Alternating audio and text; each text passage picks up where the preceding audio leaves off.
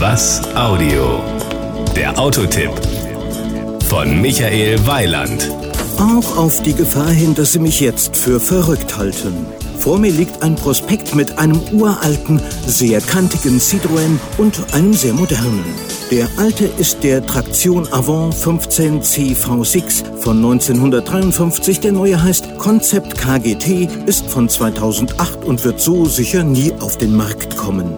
Und ob Sie es nun glauben oder nicht, ich würde den 15 CV nehmen. Das soll uns jetzt aber nicht daran hindern, den neuen Citroën C3 intensiv unter die Lupe zu nehmen. Das Outfit. Den Citroën-Designern ist es gelungen, den Erfolgs C3 der ersten Generation deutlich zu verändern, ohne ihm seinen Charakter zu nehmen.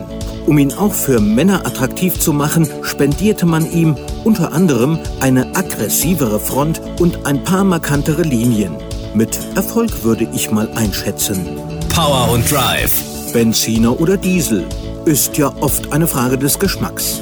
Wer sich für den Ottomotor entscheidet, hat die Wahl zwischen 60, 73 und 120 PS. Bei den Dieseln geht es 50-50, 92 oder 112. Wenn Sie auf den Verbrauch Wert legen, dann ist die Entscheidung natürlich ganz einfach. Dann nehmen Sie den HDI 90 FAP 99G. Dann kommen Sie mit 3,8 Litern Diesel aus und emittieren nur 99 Gramm CO2 pro Kilometer. Sie müssen sich allerdings in diesem Fall bis zum Frühsommer 2010 gedulden.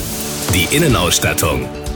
Das Genialste am neuen C3 ist übrigens die Zenit-Windschutzscheibe, die fast Cabrio-Feeling verschafft.